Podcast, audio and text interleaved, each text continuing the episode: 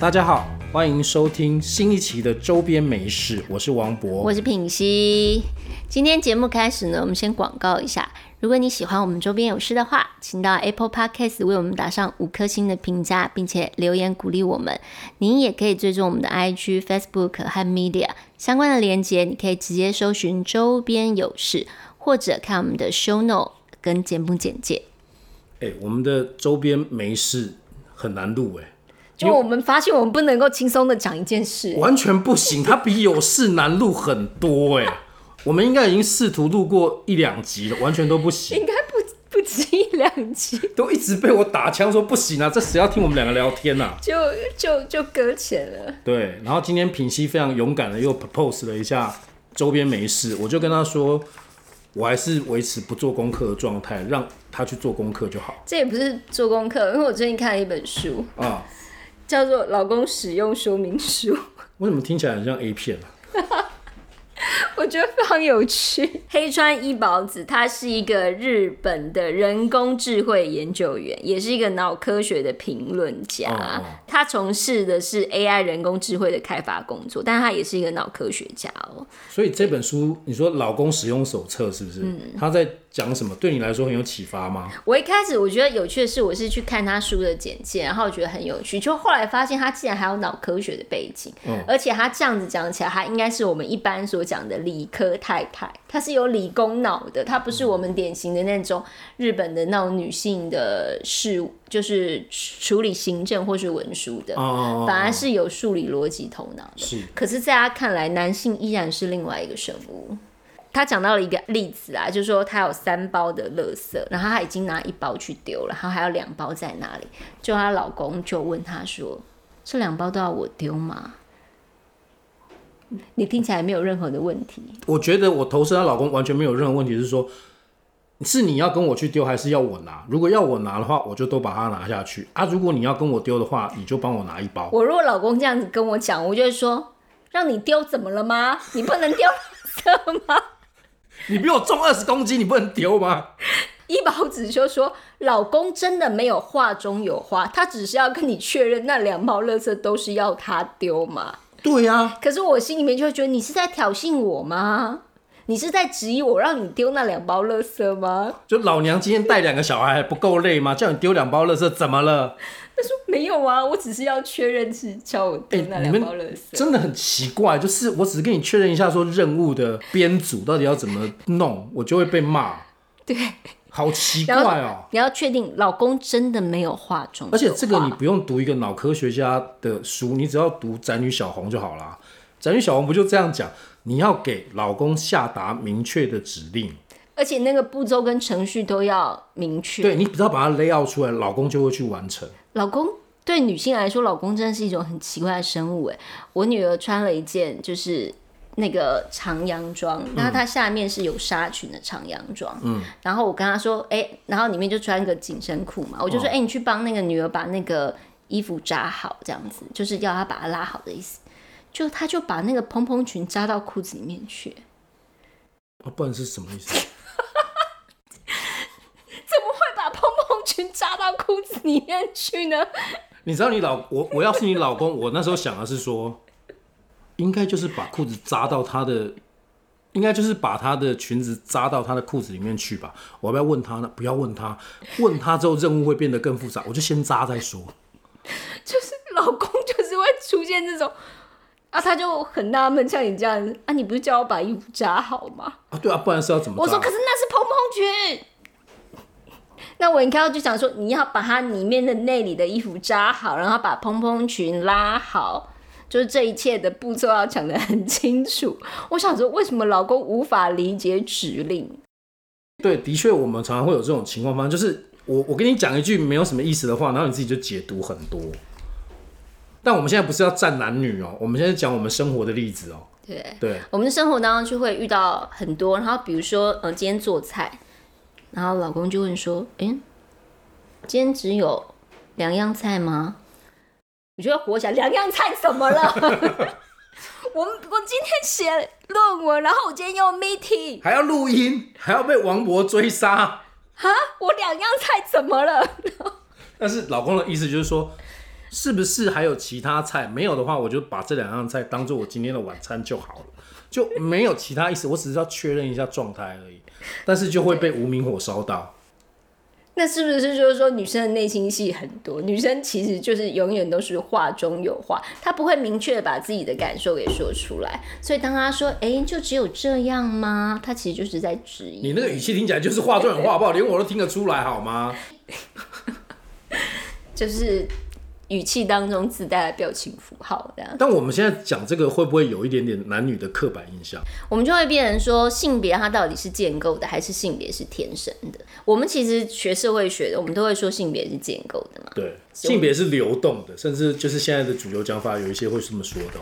对，我们会说有社会性别。什么叫做社会性别？就是女性是这个样子，她其实是这个社会教育出来，她才会变成这个样子。对，比如说她柔弱，比如说她顺从，比如说她不敢表述自己的意见，害怕冲突，对，或是她调和气氛，喜欢玩洋娃娃。那是因为你一直给他洋娃娃，或是他喜欢粉红色，是因为你从小就给他粉红色，嗯，所以他会变成这个样子。我们今年终于万圣节当中，祢豆子战胜了艾莎公主了，有吗？有啊，不是只有在 A 片里才这样吗？终于今年鬼灭之刃之无限发射，终于只有男生听得懂我的梗。终于那个万圣节。你有你有看到比较你有看到比较多米豆子吗？我去天母万圣节都是米豆子啊，跟蝴蝶忍啊，我已经没看到艾莎公主了。真的哦，对，你们那边的阶级好奇怪哦。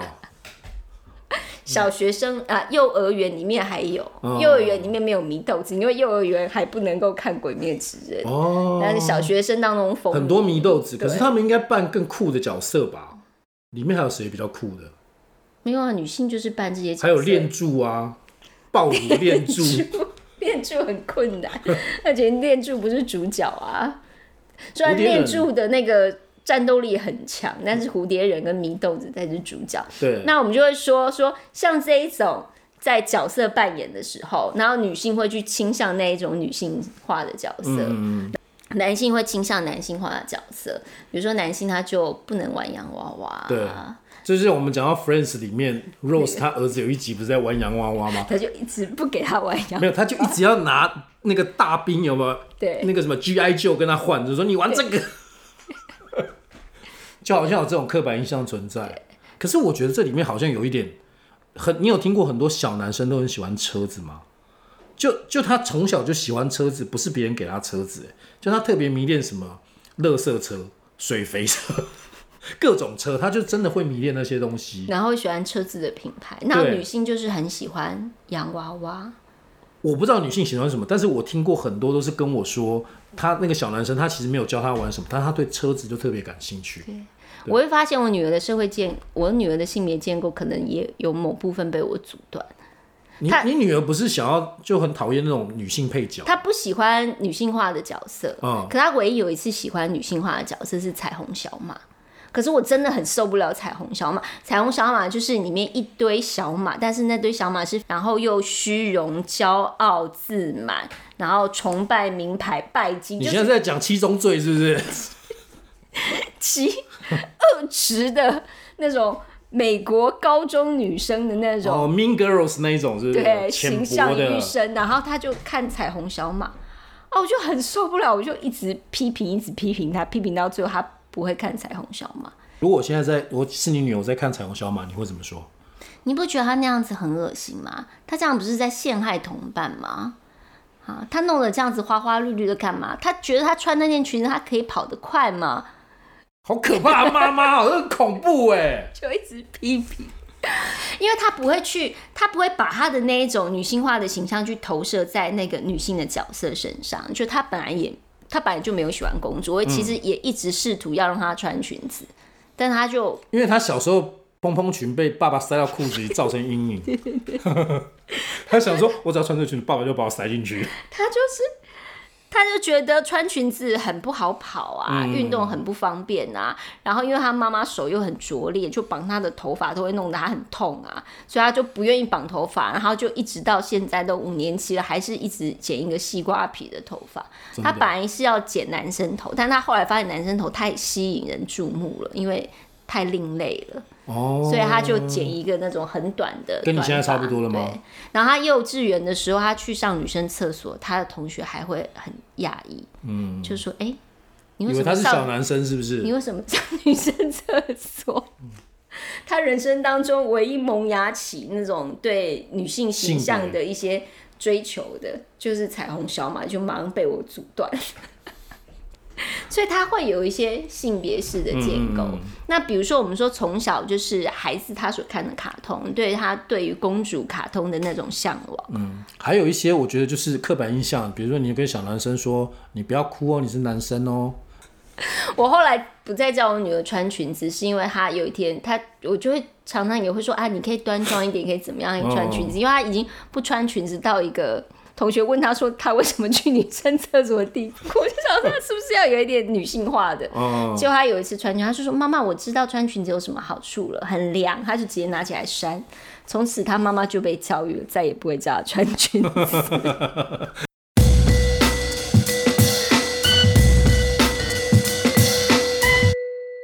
我们说，在性别建构上的那个成长历程，就是说，他会被塑造的更有女性气质，他会被塑造的更有。男性气，所以这一派的说法会类似是说，男性跟女性其实是后呃社会后天去建构出来的嘛。如果你不要建构的话，其实这两个性别本身可能的行为模式不会差很多。对对。可是另外一个讲法就是说，从脑科学来讲，两性的性别、两性的头脑跟他情绪思维运作的模式其实是不一样。他们两个的生理上的差异，导致于他们发展不同。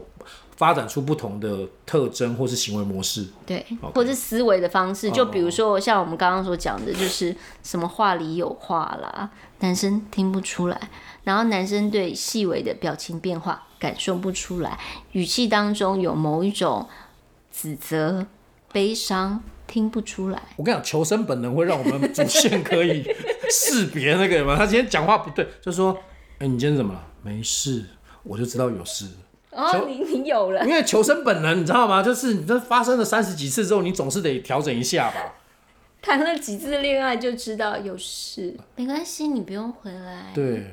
没关系，你晚一点回来没关系，你再也不用回来了。对对对，就他的意思其实就是这样，就是说这其实是一种社会的建构，因为说女性她不能够直接的坦率的表露出她自己的情绪，嗯嗯，这其实是社会建构的一环啦。对，所以她必须要把自己真实的情感隐藏在那个语言的背后。那但是她会觉得说，如果我们今天够亲密，我你够了解我，你应该就可以听出不对劲来，只是我没有办法直率的去表述出我自己的感觉。在这个社会建构底下，并没有鼓励他说出自己的话，所以他必须要隐藏起来。所以这是一种社会建构。但是另外一方面说，女性天生的部分是什么呢？就是男女的天生的生理差异是什么？有一本美国的萨克斯他所写的《养男育女调不同》，它里面就是说，呃，男性跟女性的大脑不同，所以他的学习形态也不一样。它里面第一个讲到就是说，呃，女性的听觉神经会比较好。但是因为男性长得比较高，所以你可能在排座位上的时候，你就男生就排的比较后面，然后女生就排的比较前面。你说小学或者是说幼稚园的时候，对，可是男生他是听不见的，他根本就没有听到老师在讲什么，所以他又更躁动。哦，对，然后女性的听力是比较好的，然后女性的听觉她也可以去辨识出那个语调当中一些细微的变化。这是生理差异哦，这是生理的差异，所以是男性是。不一样的，所以我们重听就是身体造成的，不是我们刻意忽略你的意见。对你真的重听，我是重听，就是你真的听不出来，对，真的听不出来，他现在已经要爆炸了。对，就所以说男生听不出来，他他是真的听不出来，他不是故意忽视你的感受，对，他是真的不知道，对，或者他不知道你现在很不爽或在生气，他都不知道。男生跟女性的那个脑的显影照相出来的时候，你就会发现男生的脑跟女性的脑长得非常不一样。女生的脑的前额叶是比较发达的，那这个前额叶主管的就是情感的表达的部分，那它的联系也是比较强的。但是男性的脑前额叶就比较小，所以他对冲动控制是比较少的，而且他对情感的感知也是比较小的。嗯，但是男生的脑当中，他的那个空间的呃处理空间的那个回路的部分，它是比较发达的，所以它可以去获得空间上面的组织。但是女性特别会去做意义上面的解。嗯嗯。所以呢，如果你叫那个男生跟女生去读一本书，对，女生就是可以写两三张纸，嗯，她可以把她的那个感情表述出来，就是她的那个感情去透过表达出来，口说或者是文字的述说，他是可以做到的。所以同样阅读一段讯息或一段文字，男女吸收到的讯息量可能是不太一样的。嗯，或者是他们表述出来是不太一样的。然后男生是空间的，然后他对那个序列会比较感觉，他就会说：好，我们接下来我们看到了一是什么，二是什么，三是什么，四是什么。哦，对我没有条列式，我受不了。然后我们每次做那个谈资的时候，品琪就会出来一大堆。对呀，你那根本就不是资讯，好不好？一堆文字，没有经过处理的东西都是无机的资讯，你就还要重新 openize。我相信我们的听友一定很能够分辨我们两个写出来的文案是不一样的。品熙写的都是那种散文感受啊，远方是怎么样，记忆是怎么样，比较烂的那一种。然后黄渤就会出现的，之前社会问题要怎么解决呢？对，对，都没有感情。嗯，然后说男生呢，你要去读一本书的时候，你就跟他说，哦，那你去把它画出他的心智图来。嗯，哎，他会读很多遍，他出来的资讯是很小。比较少的，嗯但他出来的资讯是组织过的，就梗概了。我们应该会一开始就会画那个梗概，因为这个我跟你相处的经验，或我跟你合作的经验，的确是这样。你对那个细部某一个，比如说我们现在谈一个作品的时候，你对某一个你特别有感觉的剧情或是设定的解释，都会非常深入。对，但是你常常就是进去你就没有要出来的意思，就是我就会觉得说啊，你现在讲这个东西，你不把先把整个园区的地图画出来，你就钻进那个云霄飞车去，大家不知道你现在在哪里呀、你现在说，哎、我现在在这边很高，我觉得这个 feel 怎样？大家不知道你在哪，就是我觉得这就是很大的不同。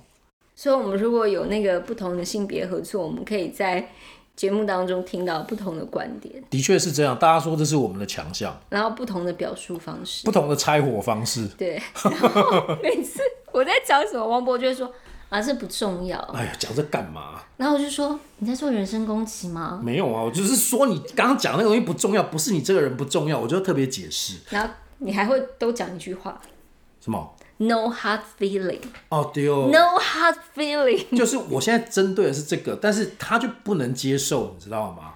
没有，你现在应该比较 OK 了吧？你是不是在攻击我？没有啊，你是不是要伤害我？神经病。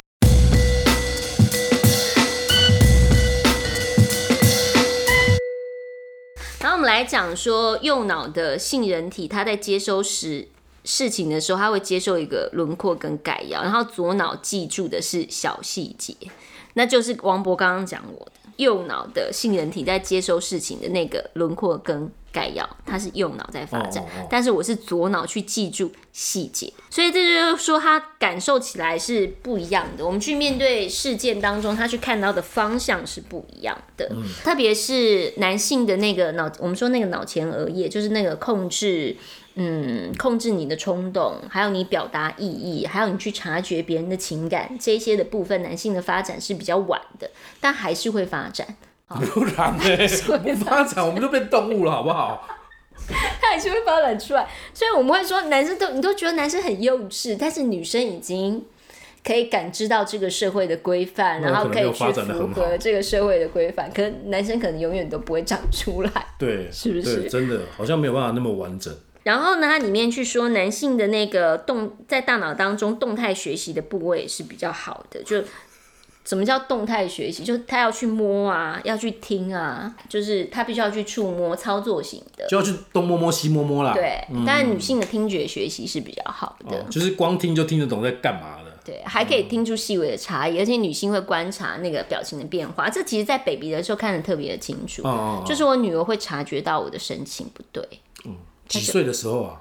很小啊，他是两岁的时候，他就会觉得，哎、妈妈今天心情不好，他就会一直看我，就想说发生了什么事情。然后儿子就哇啊，还是哦，他到五六岁的时候都察觉不出那个妈妈就还是一种暴动的状态。就妈对妈也就跟他一起暴动，就因为他就他一直不受教嘛，然后妈妈就 k 笑这样子，然后妈妈要到 k 笑的程度，他才会哎、妈妈今天怎么不一样？刀都拿出来了。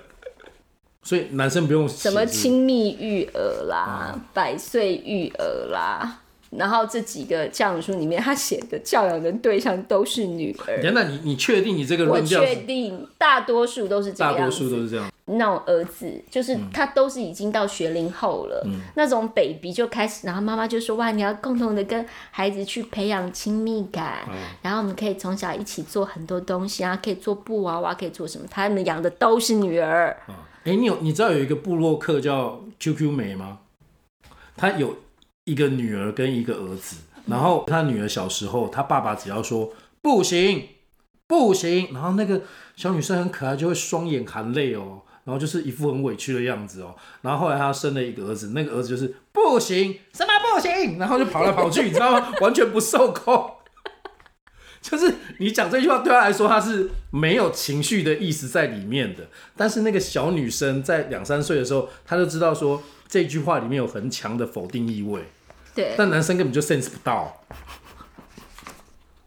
因为我们还就是说，男性的那个发展是比较晚的嘛，他可能到国中的时候，女生已经很成熟，然后男生才慢慢成熟。可是他就会变成说，他有另外又两个又会出现荷尔蒙的影响，对女生的雌激素它开始分泌，他会更加的，他可能会感觉到。更细微的情绪，或者是我们会说女性的情绪就是来自于她的那种雌激素。可是雌激素是什么呢？那就是保障你自己女性的生存跟生殖的本能啊。哦，对，那男生就有另外一个，就是搞固头，就是搞完素，然后他就会更冲动，然后更躁动。所以你应该就是让他一直去运动，一直去活动。可是女性她这个时候她反而比较去需要那种亲密的、比较亲密的陪伴。所以我们会说到青春期的时候，又会是两性当中一个不同的分野。发发展路径对，所以你应该要让他去做。呃，男性就应该要让他去大量的活动，然后女性这时候她是在又在第二个阶段去培养她的亲密感。培养他亲密感的意思有什么？哪一类的活动是这一种的啊、哎、就是女生就很喜欢聚成小圈圈啊，哦然后写写交换日记啦，然后分享彼此的感受啊，因为她那个时候荷尔蒙正在转化当中，然后她的情绪的确会是呃有一些承担的，像是男生就会说什么。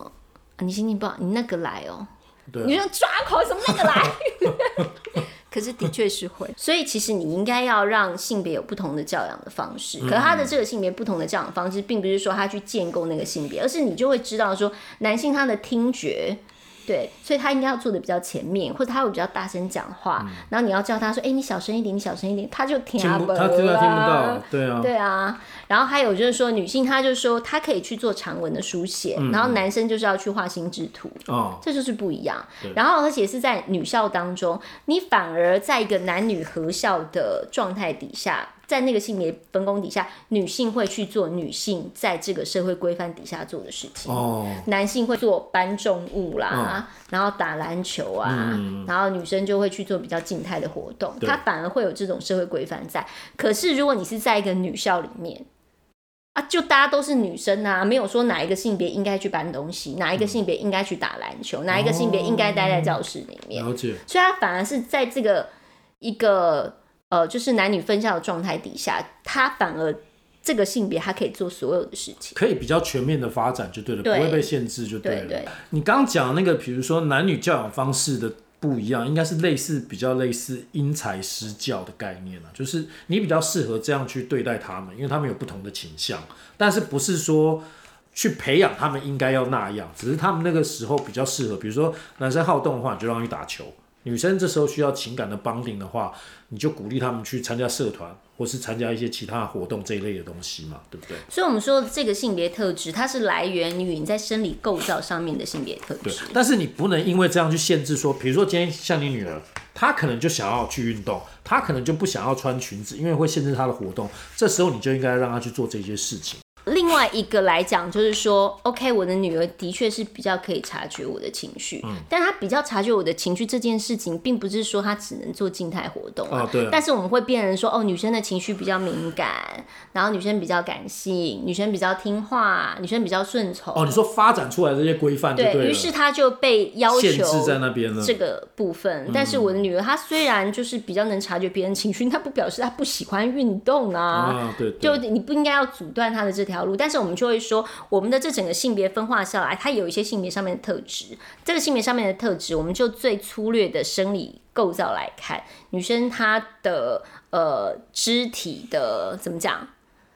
呃，力度没有那么强，嗯，就是她负重物啦，那没办法，这这是生理上就有差距对啊，。可是它就会变成说，这分配出一套性别分工的秩序来，就会变成说，女性只能这个样子，那女性就只能受保护，然后被规范在受保护这个范围当中之后，她有很多事情就不能够去主张。我们会说有某部分性别天生的，就是她的确是这个样子，但是并不是说她比较感性，或者是她会连接到说，哦，你比较感性，你就只能处理文科，你的数理可能不好，嗯对，或者说男生对空间跟序列的排序，他就是比较呃天生的发展是比较好的，但并不表示女性就不拥有这个部分。那也不表示，比如说我们现在在讲这个作者他在做 AI，嗯，那 AI 也需要很多感性的部分啊，对啊，或者在做行销。或是在做一些外务活动，那你当然在感性的、理性的部分之外，你也需要一些感性的东西去协调它。所以这并不是一个男性规则的要求的那一种理性规范的社会。我们的社会需要多元的视角，还有很多的差异在里面。现在讲起来好像又会变成是另外一种性别式的分工，就是说，哦，女性她的确是占有这些部分，在占有的这些部分，并不表示她不能去做其他的事情。嗯嗯，你也不要拿这个东西去限制她啦。所以我们也会说什么男人来自火星，或是女人来自金星，这其实也是这个东西的延伸啦。就是说，哦，男性的他就是适合单打独斗，他要求自力更生的，对，或是男生看地图是怎么样，然后女生看地图是怎么样。男生看地图，它的标示就是这是什么路，然后几公尺，他对于时间，哦，对，这个他对于序列、对于数据，他是很清楚的。但是如果你跟女生问路的话，他就会跟你说：“哦，往前走，你会看到一间什么店。”他会用没错，没，错，没错，没错，就是这个，就是你知道，男生暴露都是说，你等下忠孝东路三十，呃，忠孝东路三段几号左转，女生听不懂嘞，女生就会说，你等下搜狗或是哪个商店右转，对。他就要这种，他就是明显的地标，你知道吗所以男？生问路要跟男生问路，女生问路要跟女生问路。就两个人的逻辑真的不太一样。我们会认那个有意义的地景。中国的脱口秀演员叫杨笠，然后他常常讲一些男女的段子嘛，然后他就说他有时候女生跟女生诉苦的时候，女生就会知道说他其实现在就是想要抒发他的心情，哎，不是，跟我就无条件的接纳他，无条件的帮他骂那个人贱货。对烂人，人对，然后他就说他有一次试图跟男生讲心事的时候，那个男生就很那个叫什么，很认真的给出他改善他这个人的建议，对，他就说男生就是这样，就是他他会想说，哦，你跟我聊天，应该不是只是单纯想要表达你的情绪，你应该是想从我这里学到一点什么吧？那我觉得我那个伟大的智慧来启发你吧。我跟你讲，我没有想从你身上学到一点什么，请不要给我教育好吗？但你不得不否认，男人很多时候他那种说教是他们一种行为模式，你知道？其实对我不知道对女人，可能有些人会比较严重，但有时候男人跟男人之间也会互相说教，就会在那边解释解释步骤，你知道？你就去那边，然后做些什么事，然后就 OK 了。对，就是你就很习惯在跟别人分享资讯啊，那你不想要有倾诉的心情吗？会啊，会啊，苦闷而已啊。会会不想要被教训吗？不想被教育，不想要被给予建议。没有，我跟你讲，我觉得男人的情况是这样，就是说，如果现在我在跟你倾诉的时候，你在跟我说教的话，我会跟他说啊，麦高公 J 啦，我今晚直接发泄你啊。好啊，立马立马立马。对对对，我们会这样。但是女生的情况是说，她如果要情绪宣泄，然后男生跟她说教，她就直接冷掉，她不会跟男生说，我现在不要听这个。还会表现出受教的样子。哦，对，或是哦反正因为他就是不理他嘛，然后继续做他自己的事情嘛，所以男生就没有自动纠正他行为的那个愧。男性跟女性当中会有一些性别上面的差异，这个人是天生的差异，不止他在外表的那个生理结构上面是不同，内在的生理结构也不同，对，他的大脑长得不一样，然后我们的那种性激素的发展其实也是不一样的，对，对，所以就是说，如果增加多一点，就是对男性跟女性的性别特质的理解，但这种性别特质不应该会变成说社会分工当中的一种规范，就会变成说，哦，那女性就怎么样，她就都是这个样子；男性怎么样，他就都是这个样子，而是两性在他不同的社性别特质底下可以互相沟通。男生也要学着会解读别人的情绪吧。男性也并不是没有情绪需要被解读吧。我们的节目当中就可以充分的感觉到这种性别分化。那我们今天的周边美事就到这里喽，希望我们还会有第三集，好，大家拜拜。拜拜。大家好，我是杨丽。你知道，男人不光美好，还特别神秘，就是你永远也猜不透他那小脑瓜里到底在想一些什么。就是他明明为什么看起来那么普通，但是他却可以那么自信。我从小就很困惑，你知道吧？每个班都有那种女生，她学习成绩很好，她每次都能考八十五分以上，但是她就是不开心。她就想，为什么我没有考一百分？但是有些男同学他就能考四十分，但是他可开心了，那，你感觉他拥有全世界，他拿着那张卷子在班里来回穿梭，然后好像在说，你看我就考四十分，你看我是个傻子。就即便是交朋友，我们必须也得全身心的付出，无条件的和彼此站在一起。你们知道我这辈子说过的最刻薄的话是对谁吗？就是对我闺蜜的男朋友的前女友。就是这个女人，我不认识她，但是我恨她。就是我跟我闺蜜们去聚会，然后她，我就看见她在刷一个女生的朋友圈，我就看了一眼，我说：“哎，这是谁啊？长得真好看。”然后她说：“这是我男朋友的前女友。”我立马就改口说：“一看就不是好东西。” 我说：“我说，长得这么好看，性格不可能好，性格决定命运，他命好不了。” 因为我们女生交起朋友来就是这样，没有理智的。但是你们试过和男生倾诉心事吗？我试过。有一次我失恋了，我就和一个男生朋友说：“我说我失恋了，他跟别人跑了。”然后那个男生朋友跟我说：“那也是没有办法。”就是我一直就觉得他很优秀的，你有点配不上。我是拿你当朋友才跟你说的。我说你别拿我当朋友了，你拿我当个人吧。一个有感情的人，我就想为什么？就是为什么这些男的一定要这样？我后来想明白了，还是因为你们啊特别自信啊。你就像我们女生，我们就知道我们自己说的话不重要，没有人在意，除了朋友在意，没有人在意，所以我们就是朋友怎么开心我们就怎么说。但你们男生不一样啊，你们是世界的主角啊。你们永远站在世界的中心，你们说的每一句话都特别重要，都是至理名言，都为这个世界指明了发展的方向。所以你们会想说啊，这个人只是单纯的来找我倾诉心事的？不可能，他一定是想从我身上学到一些什么。